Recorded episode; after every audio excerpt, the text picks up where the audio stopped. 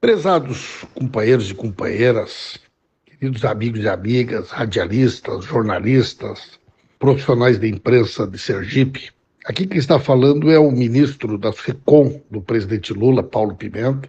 Eu falo aqui para vocês em meu nome, mas tenho certeza também que em nome do presidente Lula, para pedir desculpa a vocês pelos eh, episódios ocorridos quando da visita do presidente Lula ao Estado. Infelizmente, né? Foi a primeira viagem do presidente, por inexperiência, por falhas que já estão sendo apuradas. Ocorreram uma série de situações que estão em desacordo com aquilo que nós entendemos que é o tratamento que merece ser dado a todos os profissionais da imprensa e à população de uma forma geral. Não só as condições do sol, mas também o local inadequado que dificultou o trabalho de vocês. Né? São informações que nós já recebemos, sabemos do equívoco que foi